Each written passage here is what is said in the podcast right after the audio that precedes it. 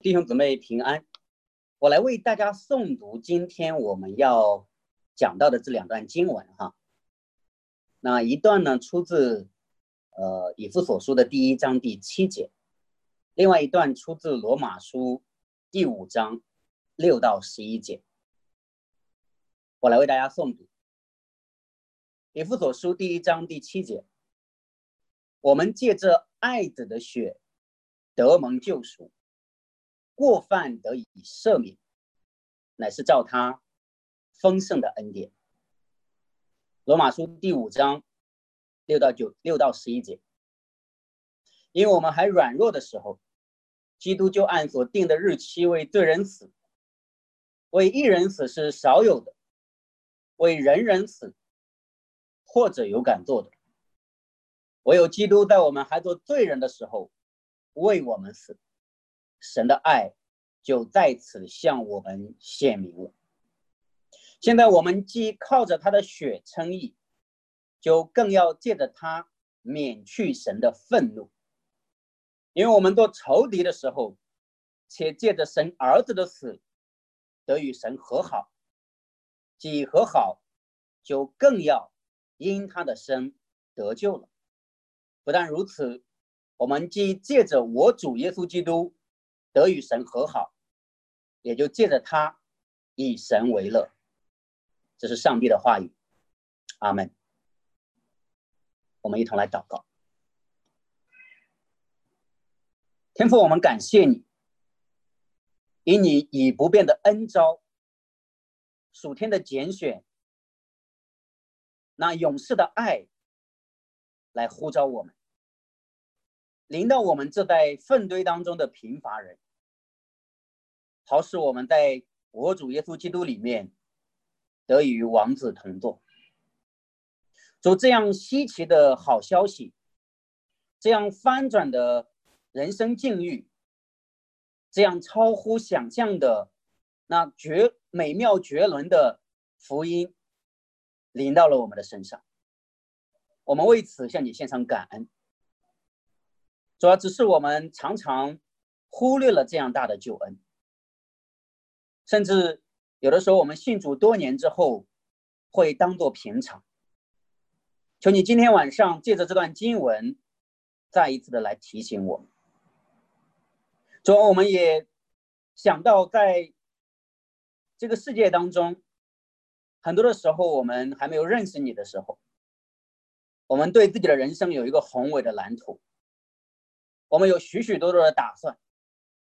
然而，主，你知道。那一切的打算，若没有一个救赎的消息临到我们，最终等待我们的就是虚空、死亡和贫乏，因为死亡会吞灭人生一切的成就，死亡也会吞灭人生一切的价值，死亡甚至会吞灭我们整个生命的意义。若我们没有永恒的生命，我们今生一切的打算又有什么价值和意义呢？求主今天晚上借着这段经文，也来带领慕道的朋友们，使我们来认识、认识你，认识那一个救赎的消息，也认识我们自己，认识我们今生的绝望和有限，认识那一个从天而来的好消息，认识那一个在我们生命当中我们未曾听见的、未曾看见的那个大写的信息。求主你来帮助我们，帮助听的和讲的，使我们在你的圣言当中一同被塑造。我们感谢主，我们如此祷告，是奉耶稣基督得胜的名求。阿门。呃，大家晚安。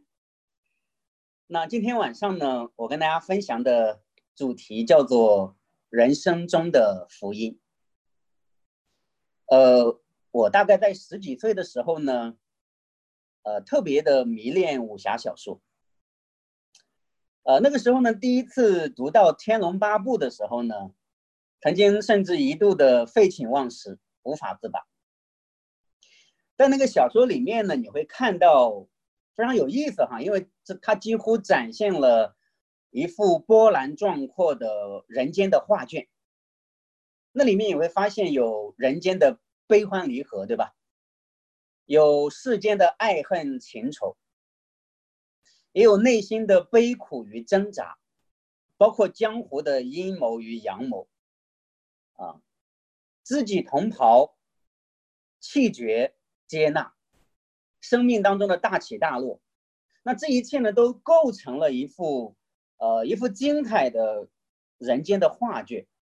那在小说当中呢，有一位主角叫做乔峰。而这个主角非常有意思哈，他的人生可以说是大起大落，对吧？那当他一出场的时候呢，我们就会发现这是一位大英雄，侠肝义胆，并且武功高强。那并且呢，他为保中原呢，抗击契丹。在那个小说的故事背景当中呢，他是那一位救民水火。解民倒悬的大英雄，哎，各位，你发现这几乎就是就是一个中国版的米赛亚了，对吧？几乎是翻版的一个米赛亚，对吧？所以你会发现人间的那些精彩的叙事呀，最精彩的叙事呢，无一例外呢，都对福音或者救赎的消息呢，有相当程度的临摹，相当程度的模仿。他稍微开始讲述一点救赎的消息，已经成为一个人间的超绝的作品。那不过呢，后来呢很有意思，后来整个故事呢跌宕起伏，有些人爆出了一个惊天的大料，什么大料呢？就是这一位中原人的救赎者，这样一位汉人的英雄，这样一位中国版的米萨亚呢？原来是契丹人，原来他的血缘是契丹人，契丹人的身份呢，成为了乔峰一生当中最大的原罪。那故事到这里的时候呢，啊，你会发现呢，乔峰的人生就是悲哀扑来。原来他一生所坚守的民族大义呢，不过是一场笑话，对吧？因为他自己才是契丹人，并且他的母亲才是被中原人给杀害的。那金庸非常有意思的是，故事到此为止呢，几乎就已经无以为继了，几乎走到一个绝望的尽头了。因为故事到此为止呢，几乎就开始好像呃一百八十度的转弯，从前的那一个救赎的故事。成为了一个气绝的故事，成为了一个兄弟决裂的故事，成为了一个家族复仇的故事。那其中最精彩的一个转折点，就是在呃聚贤庄里，在聚贤庄里呢，曾经的知己同袍，在那里跟乔峰喝断交酒，对吧？割袍断义，从前的生死兄弟，在那一天呢，生死不问。于是呢，在那一天，你发现乔峰从十字架上下来，他不再做中原人的救赎者，他开始在聚贤庄里大战群雄，大开杀戒。当然，你知道说，此时乔峰心里一定非常的悲凉，对吧？并且，小说告诉我们说，聚贤庄之后呢，整个乔峰人生好像失去了一个方向。聚贤庄之后呢，乔峰的人生好像游走于爱与恨的边缘，并且是那种进退维谷。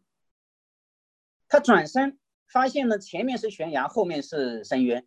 哎，你有没有发现，这个比较近似于古希腊悲剧式的人物哈？他之所以如此的吸引我们，问大家，你觉得这一个古希腊悲剧式的人物为什么如此的吸引我们？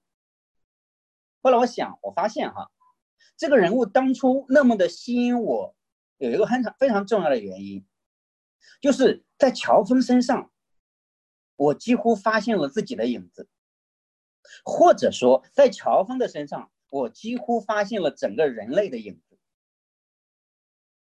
因为他几乎描摹了自亚当以来的整个人类的命运的轨迹。这个命运轨迹是怎么样子呢？第一，生于原罪，对吧？哦，突然成为契丹人，这个原罪。第二呢，死于绝望。那第三呢，不仅是生于原罪，死于绝望，还有就是在生与死之间，呃，怨憎会，爱别离，求不得。这几乎是人间的悲剧的一个聚焦，对吧？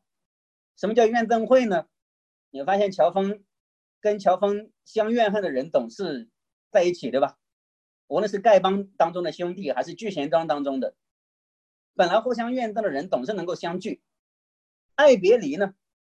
呃，他的那一个最爱的妻子阿朱，最后与他生死相隔，求不得呢？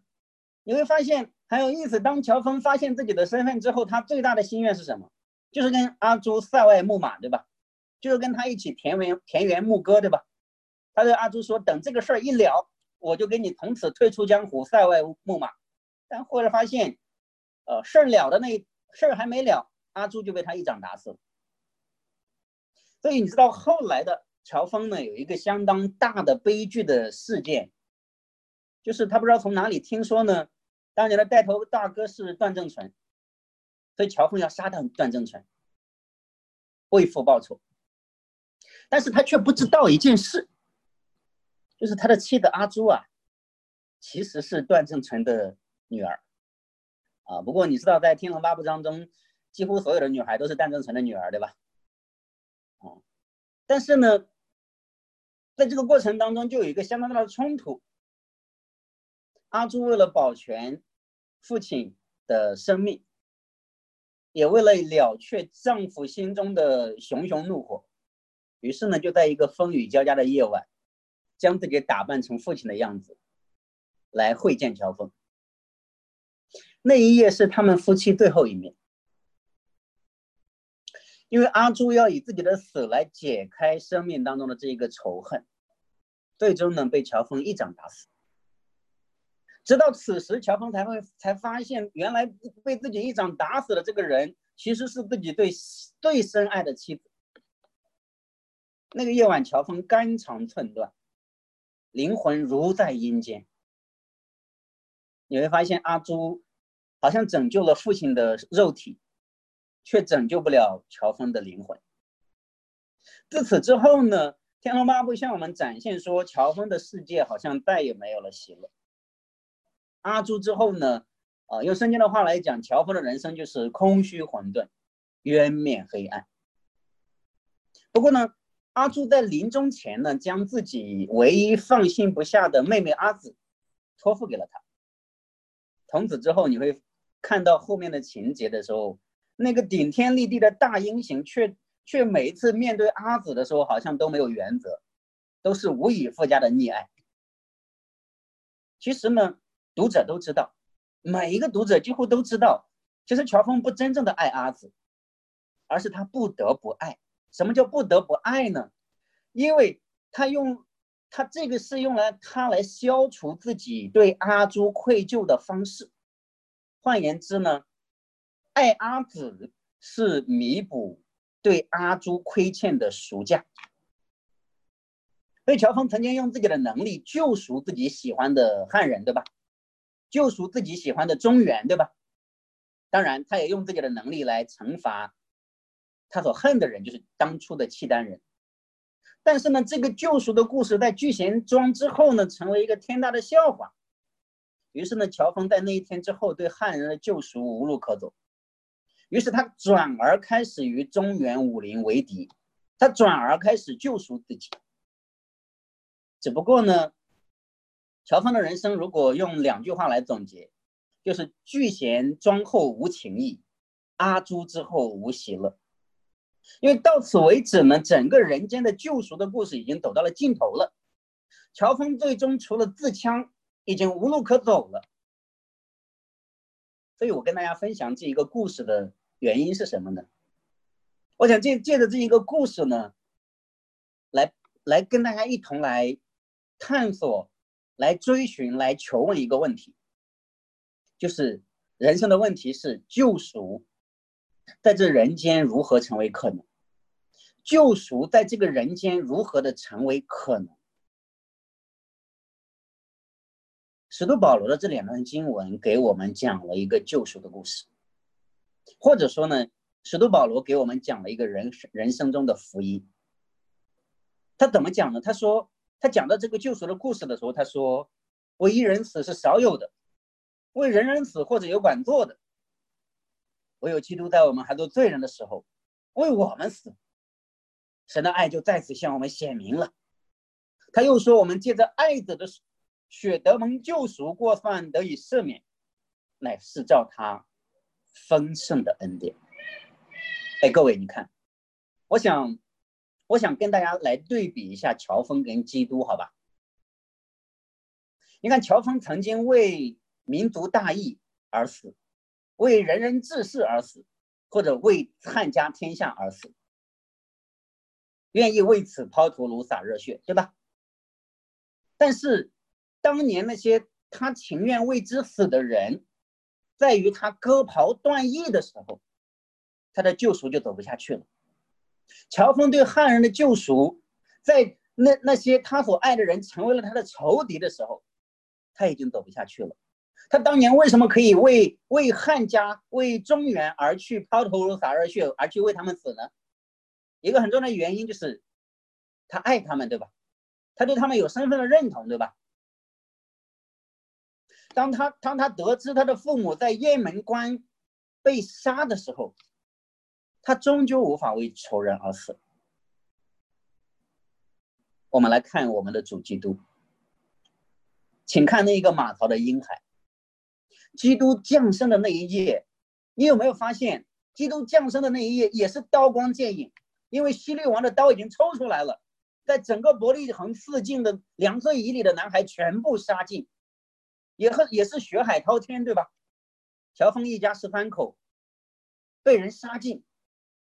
但基督降生的那一夜也是如此，如同当年那个婴儿的乔峰在雁门关一役当中的情况。请看最后的晚餐，耶稣基督被卖的那一夜，你有没有觉得？你有没有觉得特别像聚贤庄当中的那一夜？基督被卖的那一夜，特别像聚贤庄当中的割袍断义，因为主说：“与我同桌吃饭的人。”用脚踢我，就说我最爱的门徒也要四散逃离。今夜你们都要离我而去了，连最亲近的门徒也离弃他。只不过呢，那一夜，他在桌子上举起自己的双手，他掰开自己的身体，递给门徒说。你们吃这个，这是我的身体，为你们设的。你知道黎明前，逾越节的黎明前，彼得接连三次的拒绝耶稣，对吧？于是那一天，耶稣背着沉重的十字架，走上了哥哥他。按我们的理解，既然你拒绝了我。那从此我们就老死不相往来嘛。只是在骷髅地的时候，耶稣在十字架上，宁愿被天父弃绝，也不愿弃绝我们。他呼喊说：“一粒一粒，拉玛撒巴各大尼。”于是，他就成为我们的救赎，成为我们的路。你发现这就是使徒保罗在这段经文所讲的。那个恩惠的福音，那个人生中的福音，就是他出人意外的颠覆了我们的人生。各位，乔峰的故事不出人意外，对吧？乔峰的故事不过的跌宕起伏，但是他还是不出人意外的，因为他最终还是无法为仇人而死，他最终还是走上一个老套的几千年的复仇的那条道路，对吧？但是耶稣基督的故事却是出人意外的。罗马书这段经文告诉我们说，在我们还有神为敌的时候，为仇的时候，他就使我们与神和好。各位，这意味着什么？这意味着，如果换成乔峰的那个模式，就是在雁门关中原人杀害他父母一家十三口的时候，乔峰就已经要决定爱这一群人。他做不到，对吧？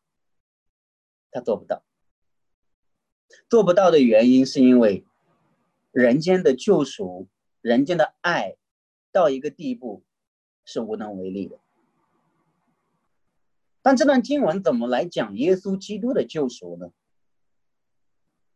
经文说：“我们借着爱子的血得蒙救赎，过犯得以赦免，乃是照他丰富的恩典。”你知道“救赎”这个词哈，在希希腊文原文里的意思是叫做呃，它非常的生动，在希腊原文里的意思非常的非常的有动感，非常的有画面感。它的意思是付上赎金。将被囚的人释放出来，他是这个意思。所以救赎呢，至少如果按这个理解的话呢，付上赎金，将被囚禁的人释放出来，使他得以自由。那这个词呢，至少有两个层面的意思。第一呢，他一定知道，在这里一定有人被囚。被奴役、被囚禁，对吧？不然就不需要付上赎金。他一定指出来说，有一方是被奴役、被囚禁的。另外一方面呢，他讲到说，如果想要让让那一个人从奴役的状状态当中恢复自由呢，这个是需要付代价的，这个是需要付赎金的。所以在古代的战争的时候呢，有一个特点。就古代的两国交战，如果其中的战败国失败了呢，被俘虏之后，那被俘虏的士兵呢，一般有两种命运，一种就是被敌国杀死，那另外一种命命运就是做敌国的奴隶。他如何呢才能重新的回到回到家族当中，回到国家当中，回到自己的亲人身边呢？就是这个时候，如果有人愿意为他付上一笔赎金，他就可以回来。但是通常呢，这笔赎金非常的昂贵，除非极其爱你的人，否则没人愿意付上这笔赎金。除非他爱你非常的深，否则没有人愿意付。第二呢，除非他非常的富有，不然他也付不起这笔这笔赎金。所以你会发现呢，付上赎金意味着他的爱很深沉。第二呢，意味着它非常的丰富，非常的富有。所以呢，我想在这两段经文当中呢，跟大家分享一点。这一点就是，我们其实是被求的，需要一位救主。我们是被求的，需要一位救主。各位，你有没有觉得这个话好像不给人面子？这话好像把我们说的一无是处，对吧？你说，通常现代人都不太喜欢类似的话，因为通常现在都会说我们是自由的，我们是自由人，我们是现代人，我们是自己的主人，做你自己，做自己的上帝，这是现代人常常会信奉的标准，对吧？但是呢，这段经文却要告诉我们一个。好像现代人很难很难相信的一个事实。为什么现代人很难很难相信一位救主呢？因为他很难相信自己是被求的。这些年我总是会遇见一些人哈，那他们会时不时的来到教会当中，他们也会对信仰很感兴趣，那并且呢会说自己需要信仰，理由是什么呢？理由是，呃，因为在我的生命当中会面对艰难。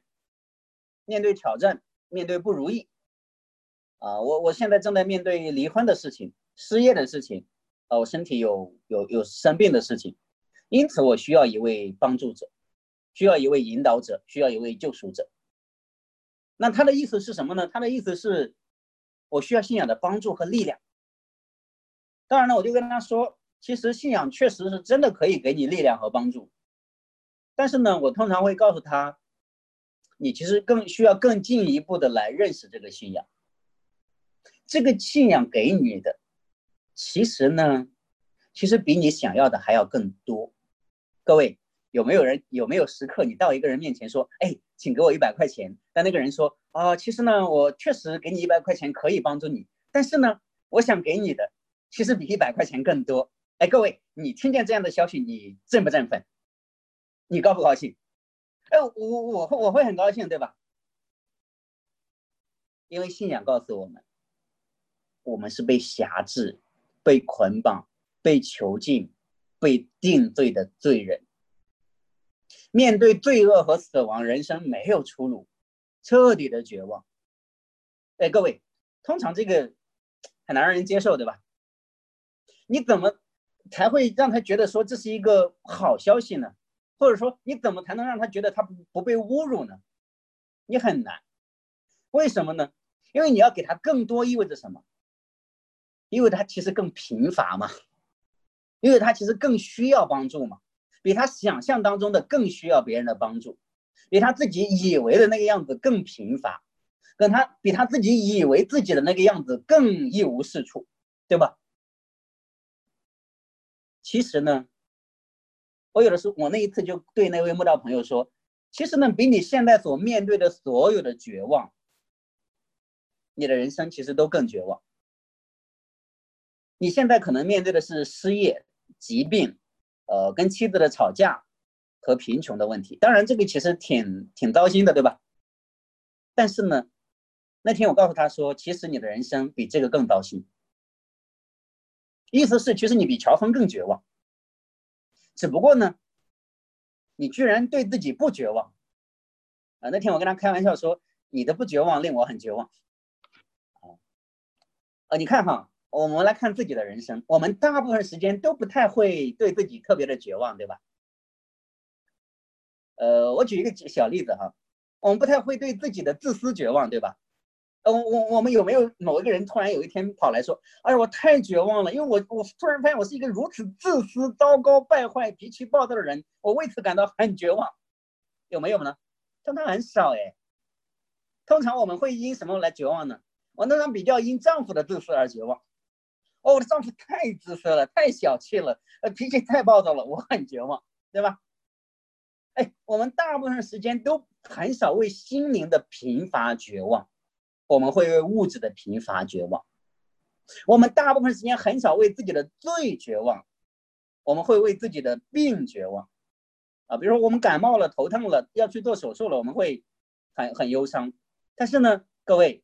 问一个问题，因为每天特别的忧伤，说主啊怎么办？我的人生怎么办？我七十年之后居然就要就要去死了，哎，我我只有七十年的保质期，七十年之后就要去死了，这个过一天少一天，我很绝望。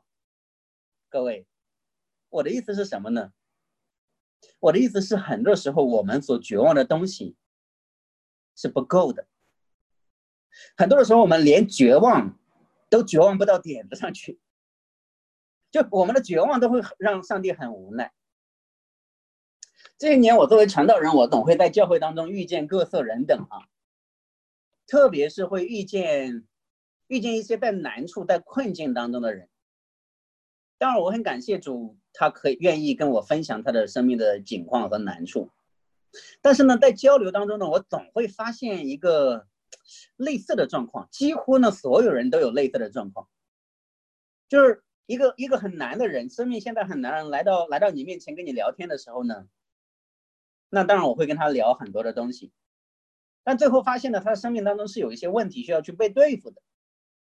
最后呢，我会发现无一例外的每一个人都会这样来总结他的现阶段的人生境况，他会这样说：“都是那个负心汉对不起我，他伤害了我，所以我才这个样子的。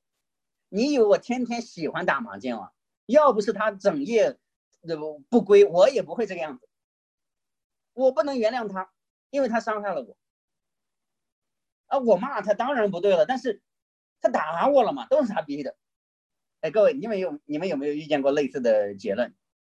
就意思是简单来讲，意思是，哎，我成为这样一个你觉得是一个罪人的这个状态哈，成为这样一个坏人，成为这样一个败坏的人，因为你们基督教都讲人是罪人嘛，好吧，我也承认。我确实不怎么好，但是呢，你知道我不怎么好，是因为我受了很多苦，是因为环境逼的，是因为那个人逼的。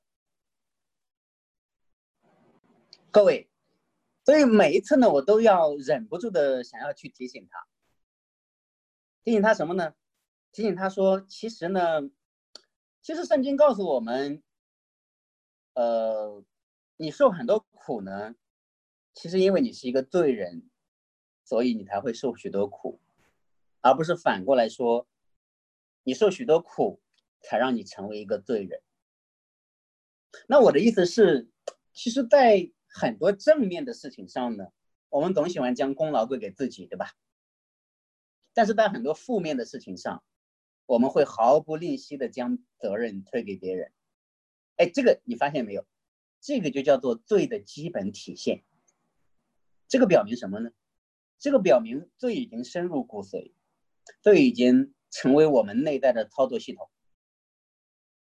因为讲到我们自己不好的时候，我们总是能够找出来理由嘛。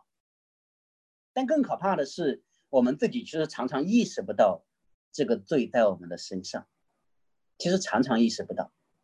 退一步说，很多时候即使意识到了，也常常对付不了。你看，让我来稍微总结，这个不就是被囚禁、被辖制、被奴役的生命状态吗？这个就是被罪囚禁。被罪辖制、被罪奴役的生命的状态，就是不认识自己，或者即使认识到了一点点，也要为自己的罪找许许多多的借口。各位，我们都被罪奴役着，所以我们需要救赎。救赎是解决我们生命当中的根子的问题、根本的问题，而不仅仅是解决生活的问题。因为只有生命的问题被解决了，生活的问题才可能会被解决。我为什么要提到这一点呢？因为我会发现今天很多人来到教会当中，来到呃来到这一个寻求信仰的面前的时候，我们常常会觉得说：“主啊，我来信你，我有什么好处？我来信你，我有什么利益？我来信你，能发钱吗？”啊，这个木道友问我说。哎，信耶稣，你能给钱吗？我说不不，信耶稣不能给钱，但信耶稣可以给命。啊，他说好，好吧，我视钱如命。我说他，呃，我我我看钱比命还重要。当然，他这是他调侃的话了，他是不愿意呃分享他内心的话了。但是呢，我会发现呢，很多时候我们来看信仰的时候，我们都会从一个呃表面的生活上的呃主给我一点什么样的帮助来看。甚至对很多的基督徒来讲也是如此，甚至对很多的基督徒来讲，我们会说主啊，呃，你看我读经，我祷告，我带团契，我带小组，我还参加这个教会的一点服饰。你看我还参加这个呃周五的布道会，对吧？我还有点服饰。主啊，你总要祝福我的家庭，你总要祝福我的婚姻，你总要祝福我的工作，你总要祝福我的哒哒哒哒哒。各位，你有没有这样想过？很自然的，对吧？呃，这这个不需要操练哈，这个很自然。我们常常会很自然的在这个逻辑当中，我我总是比张弟兄更更爱主一点嘛，更金钱一点嘛，或者更对教会更委身一点嘛。哦，我我总是要，对不对？主你看看着办吧，对吧？但是呢，有的时候呢，主确实会会祝福我们，这个是真的，对吧？主确实会因着我们的敬虔爱主，使我们的生命家庭。我们更在很多方面会经历到主更多的恩典，这个是真的。但是呢，你会发现成功神学的逻辑最大的问题是什么呢？成功神学的逻辑最大的问题是，他是做这一切都是基于利益最大化的考量。什么叫做利益最大化的考量呢？利益最大化的考量的意思是，做这一切有一个终极的、最爱慕的、最看重的一个目标。那个目标的达成才是最重要的，那其他的都是工具，都是手段。各位，可悲的是，今天很多的基督徒信主十年来，几乎百分之九十的时间是把耶稣基督当工具，当实现自我价值、实现自己梦寐以求的一些事情的工具。只不过大部分时间我们这个东西不被察觉，它真的不被察觉。它不被察觉的原因是因为。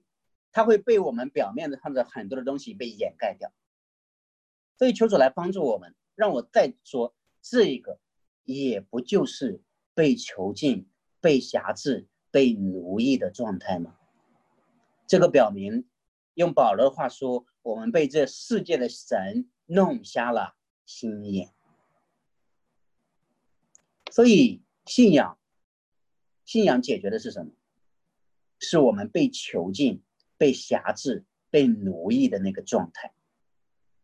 我们无法把自己释放出来，因为我们是被囚的，所以我们需要一位救主。我需要先停顿一下，我需要先提醒一下，请注意，我在这里说的被囚禁、被辖制、被奴役的状态，一方面当然指向了一个慕道友的生命的状态，或者说还未信主之人的生命的状态，当然是的。但是我想在这里对着我亲爱的家人们、弟兄姊妹们来说，其实很多的时候。基督徒也常常处在一种被囚禁、被辖制、被奴役的状态，而这个是需要我们来看见说：哦，原来我不仅信主的那一天是需要仰望那位救主，原来我们每一天的生命、每一天的生活、每一天的成圣，原来都需要不断的看见说：我若离弃了他，我就重新的活在一种被偶像、被罪、被肉体。囚禁、辖制的奴役的状态当中去，所以耶稣基督不仅是救赎我们的那一位，他还是每一天都继续不断的在每一个生命的场景当中救赎我们的那一位。所以让我这样说，很多人听到这一个结论的时候呢，可能会说：“哎呀，你说的很有道理，啊，很有道理。”但是呢？你会不会觉得说的太严重了？因为好像这个说法会把我们好像让我们站在悬崖边上一样，对吧？我们容易承承认自己有缺点，我们也愿意承认自己有的时候会犯罪，但坦白来讲呢，我们很难承认自己被捆绑，觉得自己像一个奴隶被囚禁，觉得自己好像绝望没有出路的那个状态，我们很难承认这一点啊，尽管。我们很难承认，但是圣经就是这样说的。所以我跟要跟大家分享的，圣经告诉我们，每一个人，请注意，每一个人都要死在律法的咒诅之下，都要成为奴隶的状态。我们被捆锁、被囚禁，是因为。我们达不到律法的标准。问大家，你觉得律法是什么？呃，让我给一个非常简单的定义哈。律法是这样子的，律法呢总从来都标包含两个内容。首先呢，律法有它的标准，对吧？律法每一个律法都有它的标准，都有它的原则，都有它的内容。然后呢？律法的第二个内容就是告诉每一个人，违背这个标准的结果，就是会被惩罚，会被咒诅。这是所有律法的共性，两个，一个是标准，一个是违背标准的结果。从来没有一条律法说，哎，我们的标准是这个样子，然后违背这个标准的结果就是奖奖励你两万块钱。从来没有一条法律是这个样子，对吧？因为律法的两个要素，标准和刑罚。连在一起，缺一不可。在一一条律法当中，如果没有没有没有刑罚的标准，本身是没有意义的。律法必须加上刑罚和咒诅，否则它就不算律法。所以这就是为什么保罗说律法的咒诅以下，我们都在律法的咒诅以下的原因。因为标准有标准，就意味着有违背标准的刑罚，而圣经告诉我们，律法的标准无人能够怎么样。无人能够达到，这意味着什么？这意味着每一个人都在律法的刑罚之下。很简单，对吧？这个逻辑是很清晰的。当然了，你知道现代的当代社会呢？呃，政府出台一条律法的时候，他不会说，呃，他不会把那些惩罚的条款说成是咒诅，对吧？比如政府通过一条法则，他不会说企业违规排放污水污染环境，必要受到咒诅。啊，他不会这样说，对吧？呃，你如果随意排放污水，愿咒诅临到你。他他不是这样说，他会怎么说呢？他会说随意排放污水，罚款两万。哎，各位，其实是换了个说法而已。罚款两万本身其实就叫什么？就叫咒诅嘛，就叫刑罚嘛，就叫代价嘛，对吧？违规排放污水，代价、刑罚和审判就是罚款两万。你违背他的结果就是被他审判，就是你付上代价。所以，你知道圣经说，人人都在律法的咒诅以下。各位。你听见这个消息的时候，你有没有毛骨悚然？哎，我我觉得这个最惊悚的一句话都就是这个了，人人都在律法的咒读一下。如果我换一个生动的场景的话，我会这样说：如果换成一个生动的场景，就是人人都是杀人犯。哎，这个比较生动，对吧？因为杀人就是违背律法，人人都是死刑犯，人人都会。因着你违背了这一个律法而怎么样，而要被判处死刑，这个其实就比较比较具象，对吧？那你知道很多人不乐意听见这样的话，因为这个话的意思是说，这个话的意思是说，我们处在一种处在一种被咒诅的状态，我们处在一种。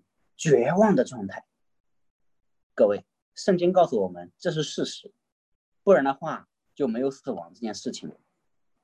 哎，只不过呢，我们被判了死刑呢，只不过缓期执行了七十年和八十年而已，这个是事实。缓期执行七十年和八十年其实还是一样的，所以在这个咒诅之下呢，我们才会说我们这个状态叫做已经被囚禁。被奴役、被辖制的状态，没有出路。哎，在这个状态之下，我们再来讲救赎，再来讲赎价。哎，请注意我刚才讲的赎价的意思，对吧？呃，被奴役、被辖制、被做奴隶的人，他在这里没有出路，不能回到家乡，不能得自由，除非有人极其爱他，就是除非有人为他付出一大笔赎金，否则他永远与家人隔绝，与生命隔绝。在这一个的场景之下，我们再来讲救赎。我们才会发现，说原来救赎如此的宝贵，原来救赎是如此浩大的恩典。所以，第一，我们都在律法的咒诅以下；第二呢，就是一个转折，基督为我们生在了律法以下。呃，不过在讲这一点之后呢，之前呢，我想到其中有一次，我一位慕道友这样来这个问我哈。这样来追问，他怎么追问呢？当我跟他讲到说人的绝望、人的罪、人的在咒诅之下的情况的时候呢，他就问我说：“哎，你们的神不是一位有爱的神吗？他为什么不能大手一挥，就赦免我们的罪？好吧，我也承认我们有罪，这个也好了，我就承认了，我确实是有罪。但为什么他那么斤斤计较呢？你们的神不是有爱的吗？”哎，那一天呢，我就当然我有回应他，但是呢，我想把这个问题提出来，在这里有点回应。当然，神是爱，但是你会发现，圣经告诉我们什么？圣经告诉我们，为了让我们更明白神的爱何等的深沉，我在这里先要讲一点神的公义，不然我们很难明白神的爱是何等的深沉。让我这样说来举例，好吧？我来举一个例子。来明白什么叫做在公益当中的爱。假如一个人拿着一个刀向你冲过来，好吧，你走在大大街上，一个人拿着拿着一个刀向你冲过来，呃，突然就这个手起刀落，对吧？朝你的肩膀上砍了一刀。其实呢，他本来是想一刀把你给捅死的，可惜呢，刀法太差，砍偏了。那你受伤之后被送进医院里。然后你就知道，最后警察就逮捕了那个那个人，把他关进了监狱里。后来你醒来之后呢，你康复之后爱心大发，于是你就跑到警察局说：“哎，你知道吗？我是一个基督徒，哎，我已经赦免了那个人，我已经原谅他了，所以你们不能逮捕他，你们必须把他无罪释放。”各位，你觉得这个要求合理吗？据我所知呢。没有任何一个国家的法律会把他无罪释放。纵然你原谅他，那很好，那是你的事，没有问题，很好。但法律会怎么说呢？法律不会释放他的原因是什么？因为这是一个基本的法学常识，哈，这是刑法的常识，就是这个人犯的是刑法，这个人对你造成不仅对你个人造成了伤害，他违背的是社会公义，暴力伤人必须被惩罚，整个社会必须依靠法律来约束公民，以防人民之间互相厮杀，对吧？所以他一定会被起诉。意思是什么呢？意思是在法律那里，这那个人不但攻击了你。在那一刻，他也攻击了整个社会。即使你原谅了他对你个人造成的伤害，但是呢，整个法律不能纵容他的违法的行为。意思是，你可以随意的原谅宽恕人，但是呢，你必须维护社会最起码的公义和准则。所以你明白吗？我们不能说我原谅了那个杀人犯，所以我就不需要刑罚和审判了。这样社会就会乱套，对吧？秩序就会崩塌，对吧？世界就会崩溃。所以你看到问题所在了吗？问题所在就是在这个宇宙当中，罪总是有一个后果的。公益对这个被盗的世界来讲都如此的重要，那么对那位公益圣洁的神来讲就更重要，因为那是根基。赦免就不是一件抽象的大手一挥的事情。因为那个会违背他自己的圣洁和公义，罪总是要走到一个地方被对付、被消化、被吸收，对吧？罪总是要会走到一个地方，在那个地方需要付上代价才能解决问题。各位退一步来讲，退一步来讲，即使那个人对你造成了一个极大的伤害，后来呢，你也愿意原谅他。如果不是一个形式的伤害，是一个民事的伤害，后来你愿意原谅他，不愿意他，我不需要他赔偿。比如说他偷了你十万块钱，把你的车子给砸了，你说我原谅了他，我不需要他的赔偿，OK，他可以不受到刑罚。但是我要问的是，请问他犯的那个罪，盗窃的罪，暴力砸车的那个罪，难道真的就没有代价吗？其实代价依然存在的。只不过他自己没有付上代价，对吧？他自己没有赔偿你的车，没有赔偿你的钱，他没有付上代价。请问那个代价被谁承担了呢？被原谅他的人承担了，被赦免他的人承担了，被你承担了。你因为你要赦免他，因为你要原谅他，所以你就要承担他犯的那个伤害你的罪的那个代价。各位，让我来类比。人类当中所犯的每一个罪，都是对神的伤害，因为神是我们的造物主，神是我们的父。当我们背逆他，当我们以自己为王，当我们呃违背他的命令和诫命的时候，其实就是对他的伤害，对吧？我们深深的伤害了神，我们以神为我们的仇敌，于是呢，于是怎么样呢？这是有代价的，请问？请注意，这是有代价的。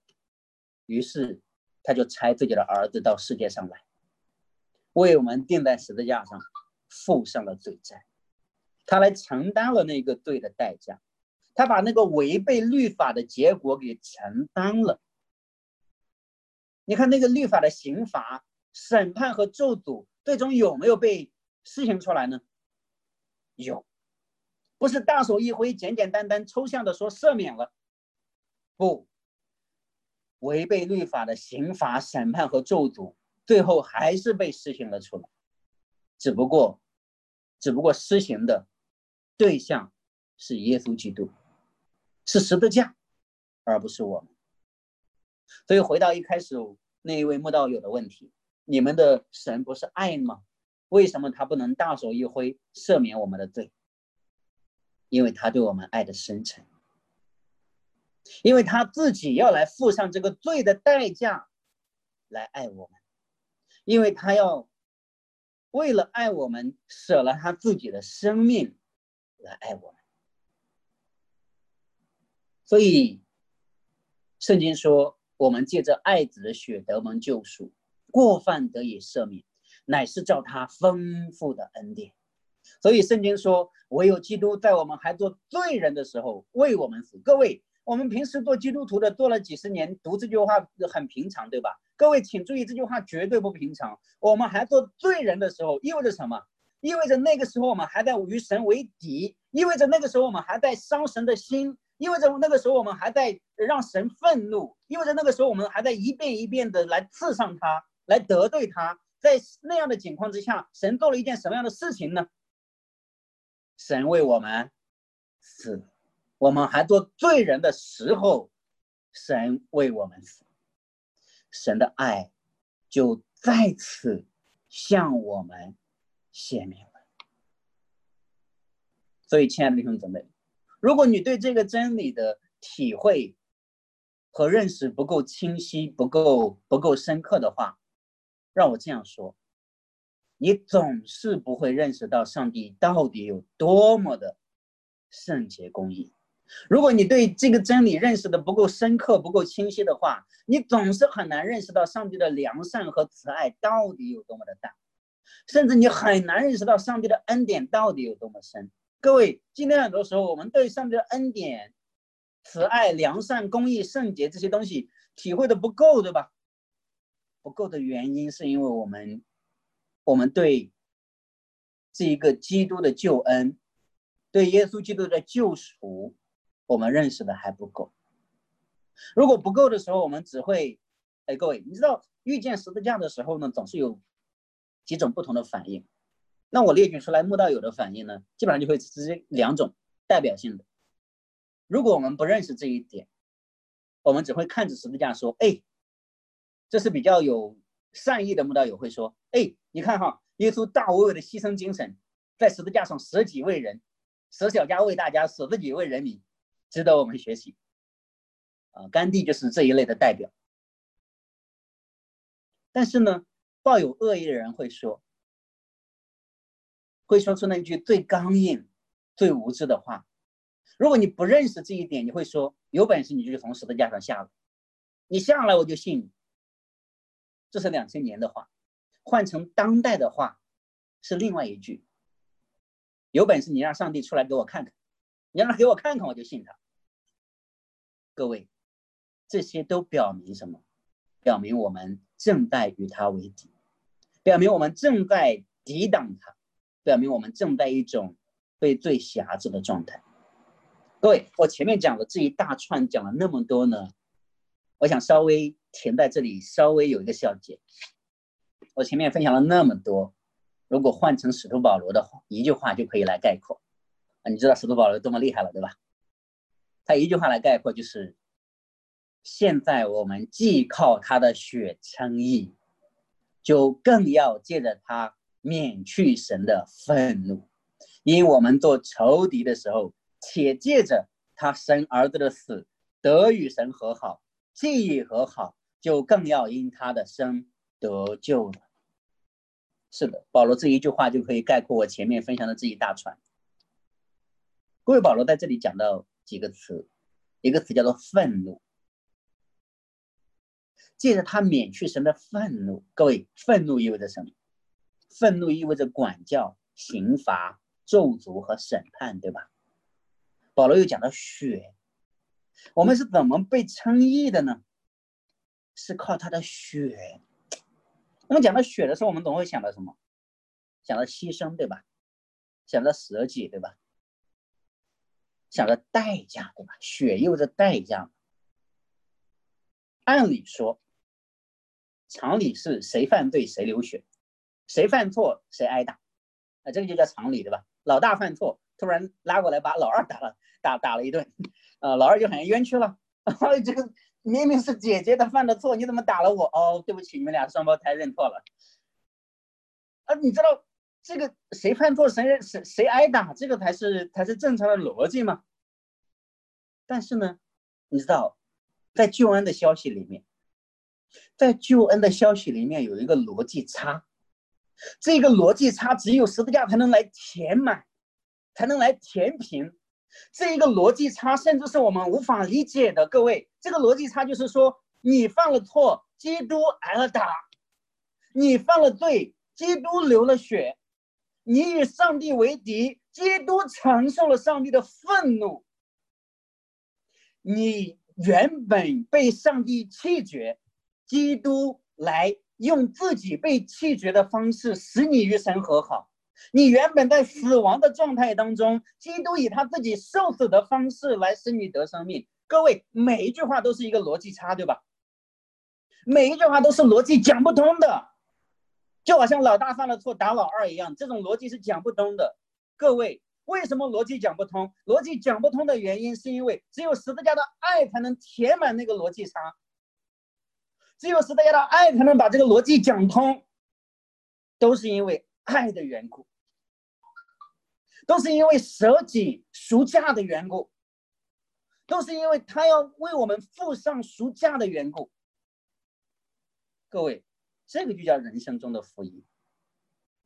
人生中的福音就是，让我这样说，不像卖狗皮膏药的广告那样说，信耶稣包治百病，不是的。人生中的福音不是这个，因为耶稣从来都不是卖狗皮膏药的，因为耶稣来到这个世界上，他是来卖自己的，他是把自己的命给舍了。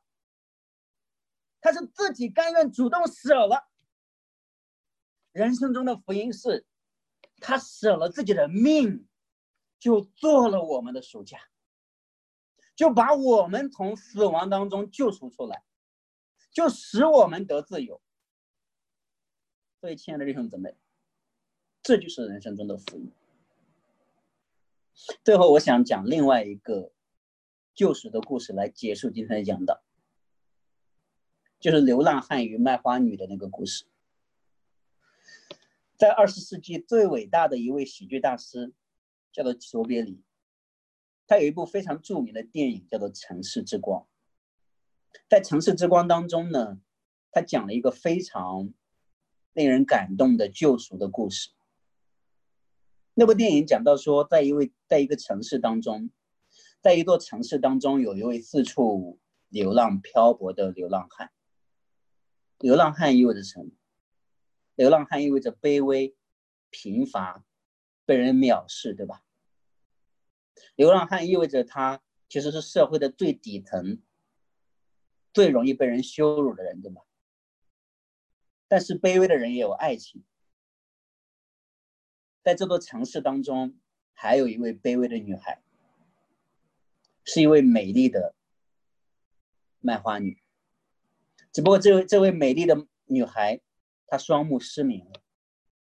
这位流浪汉虽然自己卑微，但是他却被卖花女的美丽深深的打动。在流浪汉的心里，卖花女脸上的光芒犹如天使的光芒。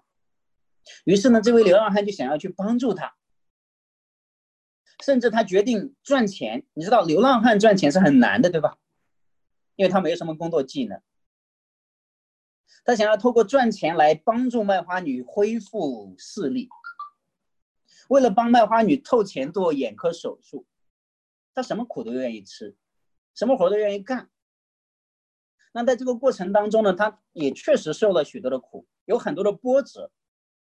他有被冤枉的时候，有被殴打的时候，还有阴差阳错被陷害。被逮捕，被警察逮捕，因为阴差阳错，警察以为说他是那一个入室抢劫的人，其实他不是。那个钱，那个富翁的给他一沓钱，大概一千美元。那个富翁给了他，但是一群三个强盗入室抢劫，把那个富翁给杀了。警察从他的口袋当中收到了钱，于是合理的推理，他杀了富翁，抢了钱。在进监狱之前呢，他把这笔钱交给了卖花女。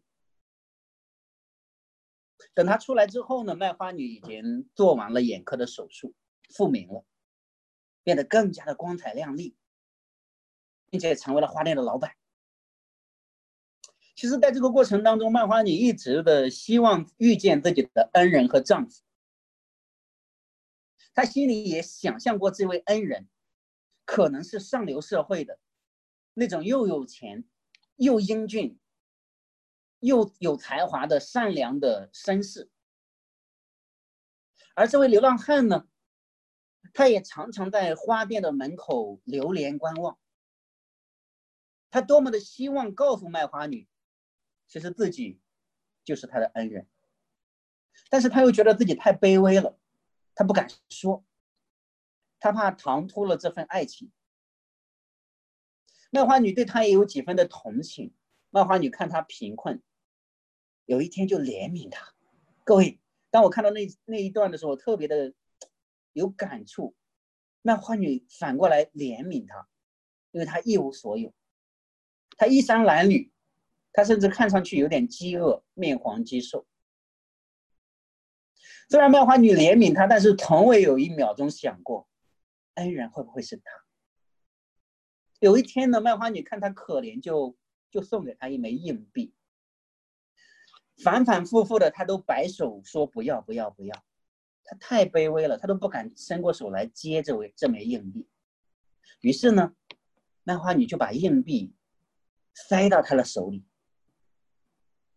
当把硬币塞到他手里的时候，那一刻他碰到了流浪汉的手，他心里一惊，因为这双手是曾经在他在在在他在他失明的那段日子里，曾经常常给他温暖的，非常清晰的那双手。于是卖花女就颤抖的问说：“是你吗？”是你吗？流浪汉回答说：“是的，是我。”电影结束了。这是一个经历苦难、有爱有情的美丽的故事，对吧？只是这部电影告诉我们说，卖花女所等待的恩人和丈夫，并不是一位百万富翁。如果她等待的是一位百万富翁的丈夫，年轻、英俊、有才华、上流社会的百万富翁的白马王子的话，那么对他的帮助只不过是大手一挥，给他一笔钱做了手术就可以了，对吧？但是给他恩典的，给他这笔钱的，其实是自己都一无所有的衣衫褴褛的穷流浪汉。意味着，他曾经用自己的卑微和苦难搭救了卖花女。他曾经要为他的爱付上极深的代价。各位，就像基督，就像教会的丈夫基督，曾经用自己的卑微、苦难、钉痕的双手来搭救我们。他来到这个世界上的时候。他不是坐拥百万军队，也不是坐拥荣华财富，他是一无所有。他用自己的卑微、贫乏、苦难，甚至最终十字架来搭救我们。这意味着什么？这意味着他要为了爱我们，付上极深的代价。什么是真正的爱呢？就是受苦，也要去爱，就是为他甘愿受苦。所以福音的好消息就是，各位，为什么我们能得生命呢？因为，因为他进入了坟墓。为什么我们能得赦免呢？因为他承担了咒诅。为什么我们被悦纳，被称为神的儿女呢？因为他在十字架上被碾压、被压伤、被神离弃。为什么我们得享永生的生命和荣耀呢？因为他离开天上的居所，降生马槽。为什么我们在粪堆当中的贫乏人得以和王子同坐呢？因为王子亲自的来到了粪堆当中，并且成为了我们中间那个最贫乏的贫乏人。于是，我们在灰尘中，在尘土中被抬举。人生中的福音，就是我们还软弱的时候，基督就为就按所定的日期为罪人死，为一人死是少有的，为人人死或者有敢做的，唯有基督在我们还做罪人的时候为我们死，神的爱就再次向我们显明了。阿门，阿门，这就是人生中的福音。我们一同来祷告。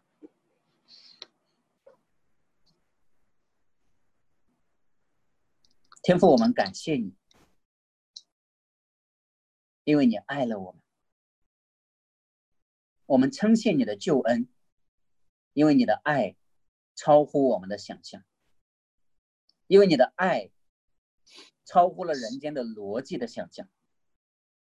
主啊，以十字架。来充满了那一个人间的逻辑的逻辑差，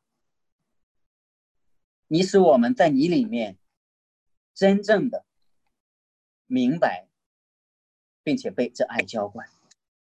我愿圣灵将这爱浇灌在我们的心里，使我们心被恩感，使我们行事为人都说，原来基督的爱激励我们。愿主你来帮助我们，帮助你的众儿女，也愿主你今天晚上帮助各位慕道的朋友，让我们稍微的看见一点人生的绝望，也好在这样的绝望当中，来转眼看那一位我们生命当中的救主耶稣基督。求主你来帮助，你来引导，我们感谢你。谢谢主，在以上的时间当中与我们同在，我们将一切的荣耀都归给主。我们如此祷告，祈求是奉耶稣基督得胜的名求，阿门。